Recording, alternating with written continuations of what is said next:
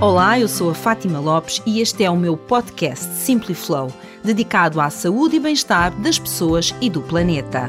Com apoio da Essilor, a marca número 1 um mundial em lentes oftálmicas.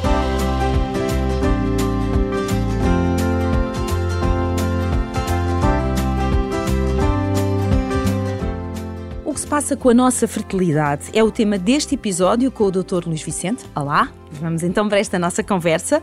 O meu convidado é coordenador do Centro de Procriação Medicamente Assistida do Hospital dos Lusíadas, em Lisboa, vice-presidente da Sociedade Portuguesa de Medicina da Reprodução e vice-presidente da Sociedade Portuguesa de Ginecologia. Doutor, o que é que se passa com a nossa fertilidade? Porque ouvimos cada vez mais pessoas queixarem-se de dificuldades em concretizar o seu projeto de serem pais. Pronto, é verdade, é um problema que, que está a crescer é, e está a crescer e temos até números disso. É, tinha havido até em 2009 um estudo da Faculdade de Medicina do Porto que apontava que cerca de um em cada dez casais em Portugal podia ter um problema de infertilidade. Mas agora houve um estudo em 2022 eh, que foi publicado pela Organização Mundial de Saúde, que foi ver 30 anos de estudos e aquilo que se verificou é que neste momento é um em cada seis casais Ui. poderá ter dificuldades em conseguir a gravidez ao longo da sua vida. Uhum. Por isso é um problema que está a crescer e que aqueles que são decisores políticos e todos nós trabalhamos nesta área devemos estar preocupados e por isso faz todo o sentido, Fátima, esta conversa que vamos ter hoje. Mas, este, mas estes, estes números são números, enfim, dos países ditos mais desenvolvidos? De todos os países. De também dos países, países menos desenvolvidos, que achávamos que não teriam também esse problema, mas também existe. E, e quais são as razões? Ou seja, o que é que fez com que as coisas se alterassem tanto no espaço de 30 anos? Bom, eh, há dois motivos. Um primeiro é porque realmente nós uh, estamos cada vez mais expostos, uh, uh, do ponto de vista social, do nosso meio que nos rodeia, a substâncias que têm impacto na fertilidade. Tem a ver também com os estilos de vida. O tabaco... Mas substâncias na, que têm impacto na fertilidade, podemos estar a falar do quê, por exemplo? Ora bem, um, Vamos ver. Eh, uma que tem a ver com os estilos de vida. Uhum. Uh, o, e aí temos os extremos: o exercício físico em extremo, a ausência de exercício, o, o excesso de peso, uh, a, o baixo peso, uh, o tabaco o álcool. Neste momento preocupa-me um pouco também, por exemplo, a banalização da utilização da cannabis, que sabemos que tem um impacto negativo na fertilidade masculina e que neste momento estão, que se está a banalizar. Uh, e, e, nós em Portugal começamos a ter todas aquelas lojas, mas eu tive uh, há pouco tempo nos Estados Unidos e é realmente preocupante porque na rua uh, sente-se o cheiro e, portanto, é uma situação que nos pode vir a afetar também daqui a uns tempos. Mas já existe existem dados que, que, que comprovam, que, sim, comprovam que há uma redução na fertilidade masculina, há uma redução em que, que aspecto, há uma diminuição do número de espermatozoides, da mobilidade eh, e, portanto, isso tem impacto na fertilidade masculina. Quando o doutor me fala aqui dos estilos de vida e do impacto que eles têm na fertilidade, na fertilidade masculina e feminina, ou seja, se eu sou uma pessoa que pratico uh, exercício em excesso ou sou uma pessoa que não pratico nenhum e, portanto, tenho eventualmente obesidade, homens e mulheres, o problema é igual? Exatamente, os okay. dois, está bem? Nas mulheres, muitas vezes, essa repercussão até se manifesta logo, por exemplo, na alteração do ciclo menstrual. As mulheres, muitas vezes, começam a ter alteração, com a ausência de menstruação e isso tem impacto na fertilidade das mulheres. Portanto, o exercício físico em extremo também não faz bem. Uhum. Nos homens, ainda por cima, tem mais outra situação, que é muitas vezes os homens, às vezes, não, realmente têm, são mais responsáveis e não utilizam todos aqueles eh, esteroides e suplementos, suplementos que, que os homens tomam sem critério nenhum, Exato. não é? Nem e aí também é outra questão. Okay. Também os suplementos, as pessoas acham que estão a fazer muito bem, mas também os suplementos em excesso ou que não têm indicação para, para elas, Podem pode afetar. também ter um, um impacto na fertilidade. Uhum. Depois, há outro aspecto que também tem a ver ver com substâncias que nos podem afetar ou com os estilos de vida uh, e que têm a ver com o nosso dia a dia. Por exemplo, uh, o, o Wi-Fi. Nós sabemos que nos homens trabalhar com o portátil em cima das pernas alterava a produção de espermatozoides. Há uma ligação é, das duas coisas. Exato. Achava que tinha a ver com o calor das baterias. Mas há quatro anos houve um trabalho nos Estados Unidos que demonstrou que o portátil com o Wi-Fi ligado ainda alterava mais a produção de espermatozoides. Por isso, isso inclui-nos os telemóveis com Wi-Fi ligado não devem andar no bolso das calças dos homens. O doutor tem consciência que grande parte dos homens, e se calhar até das mulheres, nós colocamos o telemóvel uh, no bolso, não é? Sim, Portanto, nas mulheres não, não, não tem há impacto. Esse problema, vários estão mais protegidos, mas nos homens não. E por isso é um alerta que as pessoas devem consciencializar-se que quando possam ter problemas de fertilidade, devemos melhorar todos estes aspectos da nossa vida, uhum. do nosso dia a dia. Okay. E este é um impacto importante. Uh, existem também outras substâncias, nós chamamos são disruptores endócrinos, são que alteram as nossas hormonas. E isso está, por exemplo, nos plásticos. Por exemplo, as pessoas que fazem um chá e metem o chá dentro de uma garrafa de plástico e põem o chá quente, isso liberta bisfenol que está no plástico. E é, um, é uma dessas substâncias que alteram as nossas hormonas, quer nas mulheres, quer nos homens. Nos homens há um aumento de estrogénios e isso diminui a, a fertilidade masculina. Nas mulheres, o aumento de estrogénios pode, se calhar, ser responsável uhum. por nós estarmos a ter formas de endometriose, que é uma doença benigna, mas que afeta as mulheres e que pode ter impacto na fertilidade, e por aumentar esse nível dessas hormonas. É impressionante o que está a explicar, um, doutor, porque na verdade são comportamentos que já se banalizaram, não é? Se calhar hoje muitas pessoas pegam nas, nas coisas em plástico, se calhar colocam o chá, nem sabem, nem pensam, e depois o efeito na nossa saúde é, na verdade, bem mais pesado do que poderíamos Sim. pensar. E estamos aqui a falar de um problema que é a infertilidade, um problema de saúde, não é? Outra questão, por exemplo, olha, uma coisa muito simples, os tickets de de, de, quando estamos à espera no supermercado ou do papel do multibanco, aqueles papéis de impressão térmica têm, são ricos em bisfenol, numa dessas substâncias que eu estava a, que lhe estava a falar. Não acredito, a sério? Não, a sério. Houve um trabalho no, agora da Universidade de Granada que mostrou que em Portugal e Espanha mais de 90% desses papéis têm níveis altíssimos de bisfenol. Esses papéis estão proibidos no Japão já desde 2010, mas nós continuamos cá em Portugal felizes e contentes. Já notei que algumas eh, superfícies comerciais já têm o cuidado nas costas do papel de, das faturas eh, de dizer que são livres de bisfenol, mas eh, temos que Mas ainda muito nisso. escasso, não é? Ainda, ainda muito escasso. Ainda. Quando nós falamos aqui neste, nestes temas da fertilidade, também me parece que existem muitos mitos sobre este tema e também muitas ideias que circulam como se fossem grandes verdades e que uhum. acabam só por atrapalhar na procura procura de informação realmente verdadeira. Primeiro, quando falamos em infertilidade, hoje em dia, continua a ser a mulher, vamos dizer, a maior responsável em termos de números por infertilidade ou as coisas estão bastante equiparadas? É, isso é um mito. É que realmente quando a mulher não engravida, o problema é da mulher. Não Continua-se é a achar que é assim. Mas, mas é errado.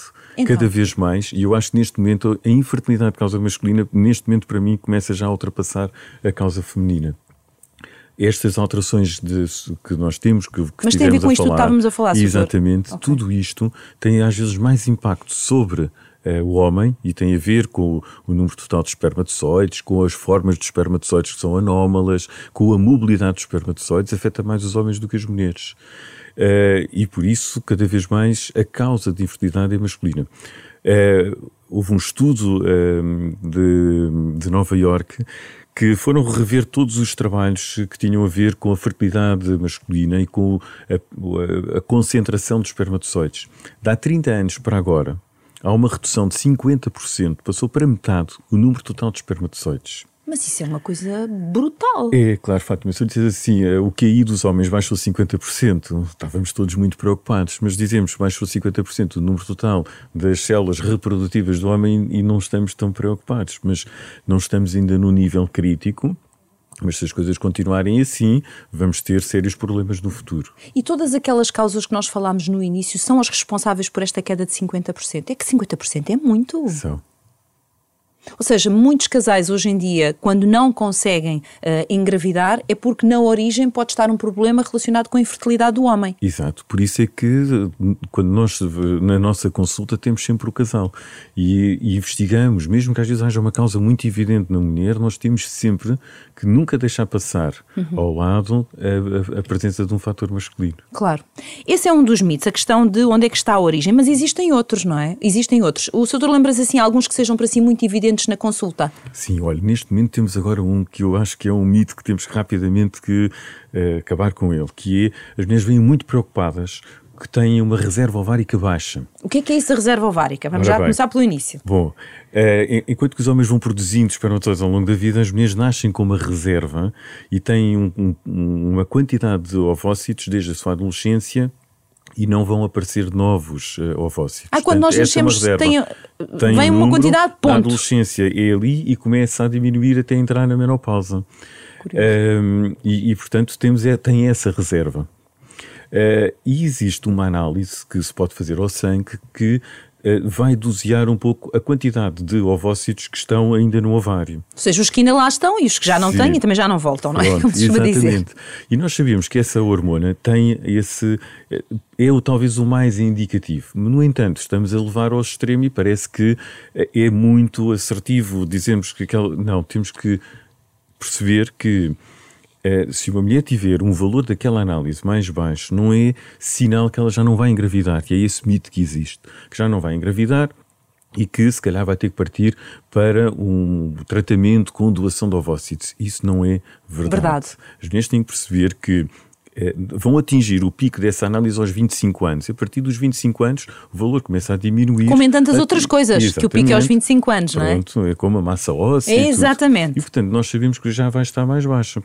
É como se tivéssemos eh, uma conta no banco em que todos os meses se vai levantando dinheiro e não dá para pôr mais dinheiro na conta. Ok, uma boa E por isso eu sei que, por exemplo, aos 40 anos, o saldo, aquilo que aquela análise me diz é que o saldo da conta já está mais baixo, mas ainda há lá dinheiro. E por isso, a probabilidade de engravidar uma mulher que tenha uma antimoriana é igual tendo baixa ou alta. Porquê? Porque naquele ciclo, imediatamente no mês a seguir, ela vai precisar de um ovócito. Vai precisar de levantar o dinheiro uma vez. E por isso, a probabilidade que ela tem é igual se tiver um saldo muito alto ou um saldo mais baixo. Dali a 5 anos é que provavelmente, se calhar, a hormona antimuriana já vai estar muito mais baixa e aí é que a probabilidade de engravidar já vai ser menor. Ou seja, temos que pensar é que eu, eu raramente peço esta análise porque nos casais que já Acha estão que a tentar. Acaba acho, por complicar. Acho que os casais okay. que já estão a tentar engravidar não vai mudar a minha conduta. Eu só peço naquelas situações em que uma mulher, numa consulta de rotina, aos 40 anos, me diz: Eu ainda não estou a pensar em engravidar para já, ainda não estou a pensar em ter o meu primeiro filho. E aí eu acho que vale a pena as pessoas perceberem se têm ou não têm uma reserva baixa para ponderarem se é melhor mudar as prioridades ou, se não for possível profissionalmente, poderem, por exemplo, fazer uma preservação dos óvulos, guardando e congelando os ovócitos naquela para idade necessitarem. para quando necessitarem. Uhum. E por isso, para mim, serve para isso. Uhum. Para quem já está a tentar engravidar, eu não quero que uma pessoa fique obcecada com uma análise, que a mulher com fique número, deprimida é? com o número, porque a probabilidade no momento é exatamente igual. E, e, por isso. Oh, doutor, com a explicação que me deu agora, de repente lembrei-me de um outro aspecto que talvez também tenha, hum, enfim, alguma, algum peso nesta dificuldade de engravidar e que é uma coisa que os últimos anos têm revelado, é que os casais estão a tentar ser pais cada vez mais tarde.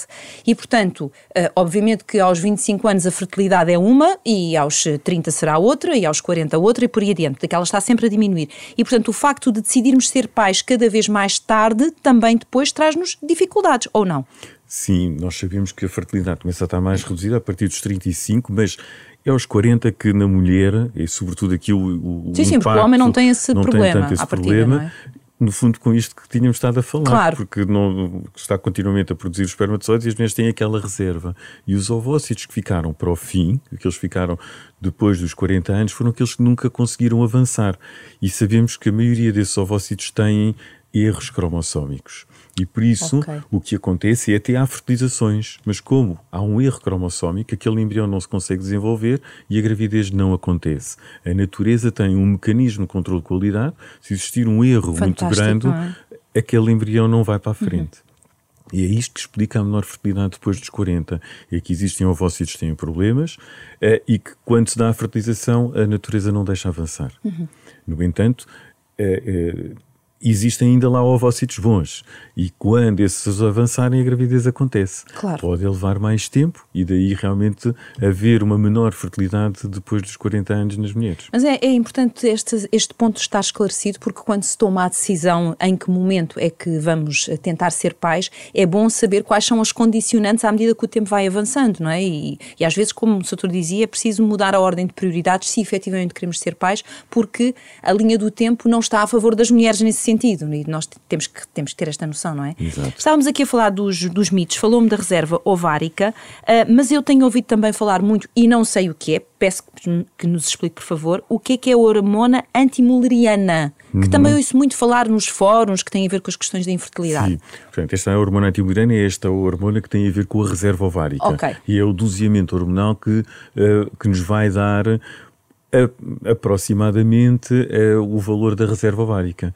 Uh, e é aquilo que, que falamos, eh, se a análise estiver baixa numa mulher a partir dos 35, ela vai estar baixa, mas a probabilidade de engravidar, é esse mito que nós temos uh, que resolver, é a probabilidade de engravidar não está reduzida naquele momento. Okay. É igual se tiver uma antimuleriana alta ou uma antimuleriana baixa. Certo, portanto temos aqui o problema da, da reserva resolvido, Vida, explicado sim. e também desta, um, desta hormona. Depois, há uma outra, não sei se lhe chamo patologia, se estiver uhum. errado corrijam por favor, que se chama adenomiose, sim. de que se fala muito quando temos aqui o tema da fertilidade e da infertilidade em cima da mesa, mas que eu não sei se as pessoas sabem exatamente o que é. Eu gostaria que o senhor explicasse. Bom, sim, eu acho que também é um mito e que eu acho que é importante resolvermos porque agora é até patologia ou não, para já? É, é, é a adenomiose eh, consiste em quê? É quando uh, o interior do útero tem um revestimento, que é o endométrio, se intromete pelas, pela parte externa do, do útero, da camada muscular. Uhum. E por isso é que tem glândulas dentro do miométrio e, portanto, chamamos a adenomiose. E é que, o que é que acontece na menstruação? Esses, esse tecido vai uh, sangrar e vai aumentar a dimensão do útero. Isso provoca muitas dores, provoca hemorragias e torna os úteros muito grandes, como se fossem miomas. Mas é uma, é uma situação benigna. Okay. Ela inicialmente foi descrita já no início do século XX, eh, foi descrita em mulheres que tinham tido muitos filhos. E agora, de repente, tinha-se passado a associar a adenomiose à infertilidade. Portanto, havia qualquer coisa aqui que Passamos não de um extremo para o outro, então. Exatamente. E porquê? Pronto, é que foi publicado um artigo em 2014 é, é que é, mostrou que havia uma redução de quase 30% da taxa de fertilização e da taxa de gravidez em tratamentos de infertilidade em mulheres que tinham adenomiose numa, que se detecta-se numa ecografia. Uhum. É, só que o problema é que o estudo era o quê? É que quando nós temos em medicina estudos pequeninos, fazemos uma técnica de estatística que é uma meta-análise. Juntamos vários estudos e tentamos tirar conclusões juntando todas aquelas populações. O problema aqui é que nem todos os estudos eram iguais, eh, tinham uma grande heterogeneidade. E às vezes estar a comparar coisas que não, que não são, são iguais, que não tiveram a mesma classificação de diagnóstico, era importante. Mas fundamentalmente, o grande geneira desse estudo é que eles não controlaram para a idade das mulheres. E portanto, compararam uma mulher com 40 anos que diziam que tinha adenomiose com uma mulher que tinha 20 anos que não tinha adenomiose elas têm uma, uma taxa de gravidez será muito diferente. diferente. Mas não é por causa da adenomiose, é por, por causa, causa, da, da idade. idade. Exatamente. E entretanto, eh, esse estudo mas marcou muito. Eu, eu, eu, eh, eu sou editor associado de uma revista médica estrangeira e, e passam muitos artigos e nós muitas vezes não têm qualidade científica nem passam pelos revisores. Eu não sei como é que este artigo foi publicado, mas uh, o que facto é que ele marcou muito e isso tem um impacto muito grande. E aquilo que eu vejo é que quando uma mulher vê num relatório de uma ecografia adenomiose e mete no Google, fica em pânico, porque, porque o que vem lá dizer é que ela já não vai conseguir engravidar, que é impossível engravidar. Isso não é verdade, isso é um mito que não existe. Okay. Pronto. E então porquê? Porque, apesar de deste estudo foi publicado em 2014, em 2017 houve uma outra meta-análise, outra vez, que uh, o que é que fez? Em relação aos outros estudos que existiam na meta-análise anterior, juntou mais dois. Ou seja, a, a sopa estava estragada em vez de ter feito tudo de novo outra vez, não. Puseram-se mais ingredientes na, na, sopa que estava estragada, portanto, o portanto continua a alimentar-se o mito, não é? Exatamente. E os resultados eram idênticos. Mas também não se controlava para a idade na maioria dos estudos que estavam a ser analisados. Bom, felizmente, em 2000, no final de 2021, foi publicado então um estudo na Austrália que aí foram analisar e controlaram para a idade das mulheres e verificou-se que quer existissem às vezes formas mais graves ou menos graves da adenomiose com um critério, com dois ou três critérios, mas se controlássemos para a idade das mulheres, não tinha o mínimo impacto na taxa de gravidez da fertilização in vitro. Este estudo, entretanto, agora em 2022, já foi replicado por outro grupo no Canadá, que demonstrou exatamente a mesma coisa. A adenomiose não tem impacto nas taxas de gravidez da fertilização in vitro. E o outro erro também que existia era isto é verdade para os tratamentos de fertilização in vitro. Não podemos extrapolar para a fertilidade em geral. Uma pessoa que engravida espontaneamente não está submetida àqueles tratamentos claro. que acontecem na fertilização in vitro. Mas provavelmente as pessoas quererão saber também, doutor, se no caso de, da adenomiose, se existe alguma forma de tratar Uh, normalmente as pessoas gostam de saber, mas e esta patologia que eu tenho é tratável? Eu posso deixar, ainda por cima, se me diz que causa dor, portanto as pessoas querem Sim. saber se tem alguma solução. Tem ou não? É, é, tem solução, mas muitas vezes é, não é fácil essa solução porque na adenomiose como há aquela infiltração, do, não há como não um há mioma forma de isso, que não é? nós, um claro. mioma que tem, conseguimos tirar aquele mioma que está perfeitamente localizado. Agora atenção, é que depois com tudo isto o que aconteceu é que começámos a ter um excesso de diagnóstico de adenomiose e parecia que havia uma pandemia já não vou falar de outra pandemia que também tenho a sensação que existe, mas posso estar enganada. e, e aquilo que realmente eh, nós eh, têm que ser verdadeiras adenomioses. Isso implica que os úteros têm que ter dimensões muito grandes. Eu, quando vejo uma ecografia que fala de adenomiose, um, ehm, nós em Portugal temos muita mania de dizer eu tive um princípio de pneumonia, um princípio de infarto. Os princípios, um não é? O princípio de adenomiose não existe. Quer dizer, quando a coisa não está declarada tá mesmo. Não existe. E, portanto, o útero é muito grande e realmente é uma adenomiose e realmente é engraçado. E eu, quando fazemos as ecografias e mulheres tiveram muitos filhos, vemos esse tipo de úteros. Uh, e aí realmente tem sintomas, mas se é uma mulher que já não pensa engravidar mais, uh, fazemos uma pílula, há tratamentos simples, conseguimos controlar a sintomatologia. Uhum. Em termos de, nestes estudos muito grandes, em mulheres mais jovens, aí às vezes pode passar por uma cirurgia, mas devemos ser o mais conservadores possíveis. Certo.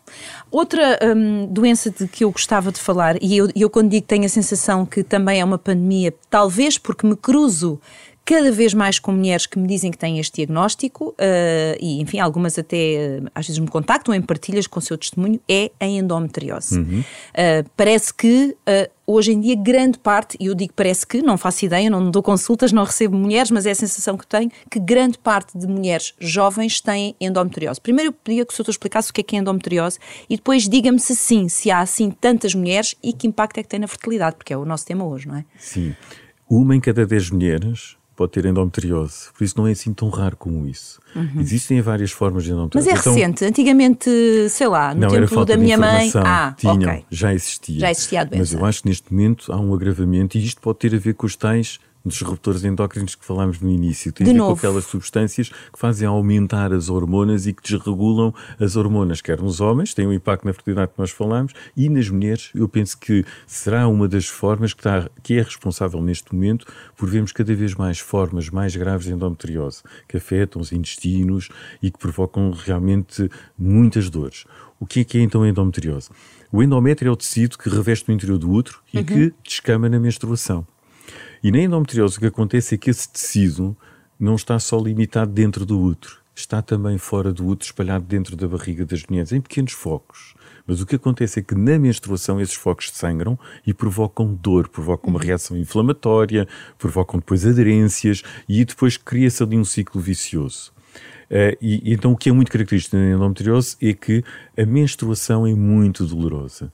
Uma, ter dores na menstruação não é normal, ou ter um desconforto, ok, pode acontecer, porque nós sabemos que há, há um, na menstruação o sangue menstrual passa pelas trompas para dentro da, da, da barriga das mulheres e esse, esse, sangue é reabsorvido, nós temos mecanismos para lidar com isso, mas na endometriose é excessiva a dor. Não, há pessoas e... que ficam, durante a, o, os dias em que estão com o período menstrual, não conseguem trabalhar, estão em casa, muitas vezes deitadas em posição fetal e, e que não se conseguem mexer e, e, retratam um tipo de dor que me parece uma coisa Pronto. insuportável, e, não é? E, isso é muito sugestivo, é muito suspeito de endometriose. Uhum. E em cada 10 mulheres, todos nós já lidamos com pessoas que têm endometriose. E não sou só eu que trabalho em medicina, na área da, da ginecologia. Não, todos nós. A Fátima, todo, todas as pessoas já tiveram contato com pessoas com, que tenham endometriose. E não tem cura, é uma doença que não tem cura, doutor? Um, estamos a aproximar, mas uh, nós estamos a tratar os sintomas neste momento, conseguimos controlar a endometriose, uh, curar completamente não, mas uhum. é uma uhum. doença crónica uh, que convém que seja detectada precocemente para não a deixarmos evoluir. E por isso é, é importante as pessoas tomarem conhecimento que a endometriose existe, que é frequente, é uma doença benigna, mas que é muito suspeita quando há muita dor na menstruação uhum. e, portanto, devem procurar ajuda. Existem eh, eh, associações de mulheres com endometriose que podem ajudar nesse sentido para encaminhar para, para Consultas médicos, da especialidade e médicos que estão habituados a tratar sim, deste problema, não é? Porque mesmo muitas vezes, eu penso que agora não, eu penso que eh, uma nova geração de médicos já estão muito, como, muito alertados para a endometriose. Uhum. Mas mesmo na Europa há, há uns anos foi feita um, uma, uma, uma, análise e, e sabia-se que havia um atraso de sete anos desde que a mulher apresentava os sintomas e até ser diagnosticado passava por sete médicos até que um realmente dizia não, aquilo que tem é endometriose e até lá todas elas queixavam que lhes tinham dito é normal ter dores da menstruação. Não. Não, não é, não normal, é normal, que isto fica aqui bem claro. Sim. Eu gostava que o doutor explicasse então a ligação entre endometriose e infertilidade, se ela existe, porque já ouvi uh, muitas pessoas dizerem, bom, eu não vou ser mãe porque eu tenho endometriose. Não, isso não é, não, não é verdade. Não é verdade, não. é mais um mito. Mais um mito, mais um não. Mito. Okay. Nós sabemos que um terço das mulheres que têm endometriose podem realmente ter um problema de infertilidade. Eu acho que devemos pegar as coisas ao contrário, ao contrário. e dizer assim: dois terços das mulheres com endometriose não têm nenhum problema de infertilidade, têm dor e por isso a conduta é tentar que elas engravidem o mais depressa possível, porque um, ehm, quando engravidarem vão deixar de menstruar, vão deixar de ter dores, a seguir, eu costumo sempre dizer isto às senhoras, a seguir vão ter um miúdo a berrar em casa, tomam a pílula todos os dias, não se esquecem, não menstruam e estão lindamente até à próxima gravidez e pronto, temos as coisas controladas. Claro. Porquê que pode afetar a fertilidade? É que é, quando a endometriose afeta os ovários e forma às vezes quistos é, que têm um conteúdo de sangue, por isso nós até muitas vezes chamamos como aquele sangue fica envelhecido, fica com uma cor acastanhada, são quistos de chocolate, porque quando se rompe aquele quisto sai um líquido assim acastanhado. É, mas é um quisto benigno, mas que pode afetar a tal reserva ovárica Uh, e isso pode ter impacto na, na, na, fertilidade das mulheres. Pode muitas vezes também, aquele processo inflamatório, reativo contra aquele sangue que está dentro da barriga, provocar aderências que fazem com que as trompas, que fazem normalmente a captação do óvulo para que haja a fertilização, não funcionem. Okay. E é como se tivéssemos um, um guindaste num cais que está preso e, portanto, não consegue tirar o contentor do barco para pôr no cais. É uma bela imagem, Pronto. sim. E, e, isso pode afetar anatomicamente... E a solução, quando isso acontece, quando essas aderências surgem, há a forma de as corrigir para que não impeça o processo da, eh, da fertilização? Ah, nós muitas vezes, eh, e, e, realmente nós muitas vezes temos que ter a medicina da reprodução, os tratamentos, temos que estar aliados da cirurgia reprodutiva. Nós podemos fazer cirurgias minimamente invasivas, por laparoscopia, tanto como as pessoas normalmente, vulgarmente dizem, com os furinhos, pelo umbigo, com uma câmara, conseguimos libertar aquelas aderências, conseguimos tirar estes quistos, preservar o tecido ovárico e melhorar todas as condições para que a gravidez aconteça. Nós falámos aqui de muitos mitos, falámos aqui desta realidade que é efetivamente os números da infertilidade terem subido muito, mas temos do outro lado, e acho que também vale a pena para, para encerrarmos esta nossa conversa, temos do outro lado uma medicina muito mais preparada para ajudar os casais a serem pais, ou seja, uh, os métodos de, de enfim, uh, para ajudar uh, os casais são cada vez mais complexos, também cada vez mais eficazes, e eu gostava que o Sr. explicasse explicasse onde é que estão as portas de esperança, porque estamos a falar do problema, estamos a falar daquilo que cada um de nós pode mudar de forma a não passar por uma situação de infertilidade, mas caso ela nos bata à porta, que respostas é que a medicina tem para nos ajudar? Bom, então, é verdade, estivemos a falar como podemos prevenir, não é? Certo. Como é que podemos melhorar, tentarmos não ser afetados por todas, por todas estas meios, todas as situações do nosso ambiente e que têm a ver com que não conseguimos fugir, mas podemos muitas vezes tentar ter uma alimentação mais saudável, evitar alimentos com muitos conservantes, a questão do Wi-Fi no, no bolso de, das calças dos homens, podemos prevenir, mas realmente quando existe um problema, nós temos que o corrigir. Uh, os tratamentos uh, podem ser tratamentos mais simples, desde uma inseminação intrauterina, em que nós só otimizamos todos os passos para conseguir a gravidez, até tratamentos mais complicados, como por exemplo a fertilização in vitro, em uhum. que nós conseguimos escolher os ovócitos nas mulheres, com uma sedação, para isso temos que fazer uma estimulação, mas que já não são aqueles tratamentos muito complicados, que duravam muito tempo, não. Nós conseguimos neste momento fazer, termos ciclos curtos, é que em 12, 15 dias temos o tratamento feito. Colhemos Ou seja, otimizou-se muito o tempo muito, e os processos. Sim, okay. penso que é importante porque ainda por cima temos aqui outro problema, é que muitas vezes estes tratamentos passam por medicações injetáveis que as mulheres fazem elas próprias, como fazem os diabéticos, mas conseguimos já melhorar muito. Por exemplo, já conseguimos ter, às vezes na estimulação, uma única injeção que faz a estimulação para 7 dias, não precisamos fazer todos os dias. Antigamente não era nada Isso, assim. Não, e portanto eu acho que a redução do número de injeções torna muito mais eh, friendly claro. e faz com que, se o tratamento, é claro que nós não estamos, não conseguimos ainda infelizmente controlar tudo. Mas se não conseguirmos é, que a gravidez aconteça e que seja necessário repetir um tratamento, já não é, é temos que voltar a passar por aquilo tudo outra vez, mas é, é no fundo pensar bem, vamos ter que passar por aquilo outra vez, mas não é o peso uhum. que existia nos tratamentos como eram antigamente. e os resultados, ou seja, em termos de resultados hoje em dia também temos mais positivos do que há uns bons anos ou não? Temos, temos. E, e temos até também outra coisa que é, conseguimos muitas vezes congelar embriões e antigamente a taxa de gravidez dos embriões que ficavam congelados era muito mais baixa. Neste momento nós conseguimos ter a mesma, a mesma probabilidade de gravidez, às vezes até maior, nos, nos ciclos de tratamento em que transferimos embriões que estiveram congelados, do que na, no ciclo a fresco em que nós escolhemos os óvulos e transferimos de imediato. E isso até vem também, se calhar, um, mudar aqui um bocadinho o paradigma e um mito também que existia. Os tratamentos de infertilidade resultam sempre em gêmeos. Cada vez menos eh, vão ter, vamos ter gêmeos. Porquê? Porque antigamente nós arriscávamos. Como sabíamos que se congelássemos os embriões não íamos ter uma taxa de gravidez tão boa, arriscava-se mais. Arriscava-se e transferia-se dois, três embriões. Nos Estados Unidos era uma loucura. Uh, mas uh, neste momento não. Nós agora conseguimos ter a mesma taxa de gravidez e eu acho que é preferível em termos até não aumenta a probabilidade de engravidar se transferirmos dois embriões ao mesmo tempo. Se nós transferirmos desfasado do tempo dois embriões, a probabilidade de gravidez é maior, a taxa de gravidez cumulativa é maior do que se utilizarmos aqueles embriões numa única vez. Se qualquer coisa falhasse, não temos uma segunda oportunidade. E com isso nós vamos transferir um embrião de cada vez, uhum. Eh, as taxas de gravidez cumulativa vão ser maiores e temos muito menos gêmeos. Ou seja, acabamos por deixar aqui também uma mensagem de esperança um, a quem está a passar por esta situação, eh, enfim, que querem ser pais e ainda não conseguiram, porque sabemos que os processos estão mais otimizados. Claro que gostaríamos que tudo fosse mais rápido para as pessoas que, por exemplo, precisam efetivamente de fazer no sistema público e onde as coisas às vezes não vão ao ritmo desejável, mas é bom saber que em termos de respostas por parte da medicina as coisas estão mais rápidas um, e também há uma maior sensibilidade para a importância de acompanhar bem as pessoas até em termos psicológicos psicológicos, porque um casal que passa por esta situação de ter dificuldade uh, em, em, engravidar, eu digo sempre engravidar porque é um casal que engravida, um, é um casal que precisa de ser compreendido e respeitado na sua intimidade e na sua privacidade. E eu gostava de deixar esta mensagem final porque acho importante, certo? Sim, doutor? eu acho que é importante, quer nós médicos, quer as famílias, nós temos que perceber que eh, se às vezes um casal não, não aparece numa festa de aniversário com grávida não devemos estar a pressionar estes casais. Eles podem estar a passar por algum problema. Claro. Podem eh, até nem estar a tentar engravidar ser uma opção.